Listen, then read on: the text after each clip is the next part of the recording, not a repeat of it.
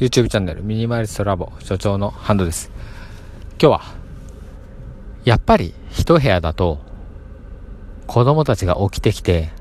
朝何かやりたいと思ってもできないという話をしたいと思います。なぜこの話をしようと思ったかというと、今日の朝ですね、昨日早く寝たので、朝4時には目が覚めて、で、朝結構冴えてたんですね。何が冴えてたか、頭が冴えてた。なので、いろんなこうアイデアが浮かび上がってくるような感じで、こうスマホにメモしたりとかして、起き抜けからこうね、メモをしていったんです。で、ちょっとね、準備して、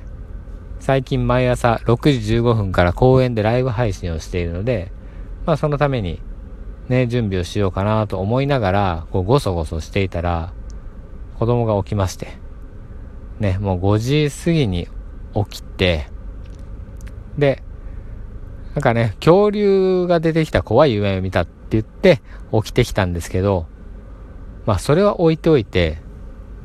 多分、僕がこうごそごそしていたから、やっぱり起きた気配を感じたっていうのはあると思うんですね。うちが一部屋しかなくて、部屋が分かれていないので、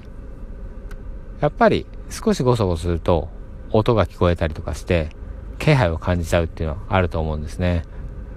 それが例えば 1LDK、2LDK とかでちゃんと隔離された部屋っていうのがあってベッドルームから出て違う部屋に出てこうね準備をしたりとかすれば多分あまりこう感じずに人の気配を感じずにそのまましっかりと寝続けることできたのかなっていうふうに思いました。うーん。うちはですね、カーテンで仕切りができるようにっていうことで、カーテンレール、こうね、L 字に作ってあるんですけど、実はカーテンをまだ買っていないというね。ですので、前の家で使っていたカーテン、それを2つかけているんですけど、それ全然幅も足りてないし、高さも足りてないので、まあ、ある程度ね、光、一定方向からの光は遮ったり、ちょっと音は遮ったりはしてるんですが、全くこう隔離されてない状態に今なっているので、それをしっかりと隔離した状態にできるように、もう早急にカーテン買う必要があるなっていうのを思いつつ、ずっとやれてないっていう現象になっております。でもですね、もうすぐに今週にでも買いに行きたいなと思っています。はい。で、朝結局子供が起きてしまったので、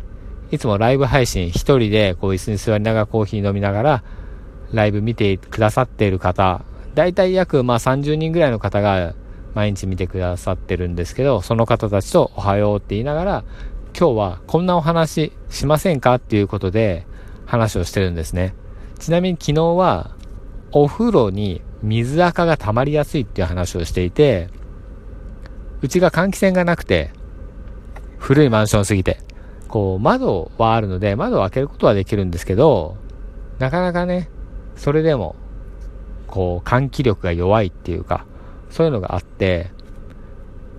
水垢になりやすいんですよね。あの赤っぽく、赤っぽい感じですね。あれになりやすいので困っていて、で、何がいいかっていう話を、こう皆さんに問いかけて、いろいろとこう生活の知恵みたいのをもらったりしています。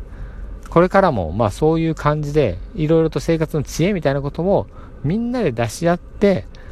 いろんなことを解決していく。あ、そんなことがあったんだ。そういうふうにしたらいいんだっていうのもやっていきたいなっていう、そういう朝のライブになったらいいなっていうふうに思ったりもしているっていうことです。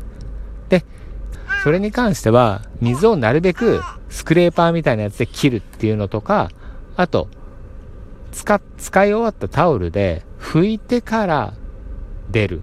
もしくは、全部お風呂を洗ってから出る。っていう風にすると、次の日も綺麗な状態で使い始められる。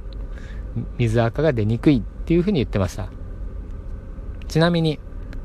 水垢自体はアルカリ性らしいので、それにはクエン酸がいいっていう風に聞きました。それもね、あの、教えてもらいました。はい。そんな感じで、ばー、はい。はい、そんな感じでいろいろと、一部屋だと、こうすぐに起きちゃうっていう問題から、カーテン買わなきゃっていうところに至ったりとか、カーテンを買えなかった。カーテン買ってないから、まあ起きちゃった。起きちゃったからライブ配信に行った。ライブ配信そういうことやってるんですけど、ライブ配信で、今日息子も一緒に行って、一緒にラジオ体操したりとか、まあ一緒にご飯食べたりとかするところをそのままライブ配信で流したってことですね。まあたまにはそういう回もあってもいいかなっていうことでやってみました。はい。今日はそんな感じでちょっと短いですが、娘がすごいバーバー言ってるので、終わりにしたいと思います。また、YouTube チャンネルミニマイストラボ見ていただけますと嬉しいです。それでは、またお会いしましょう。Have a nice day!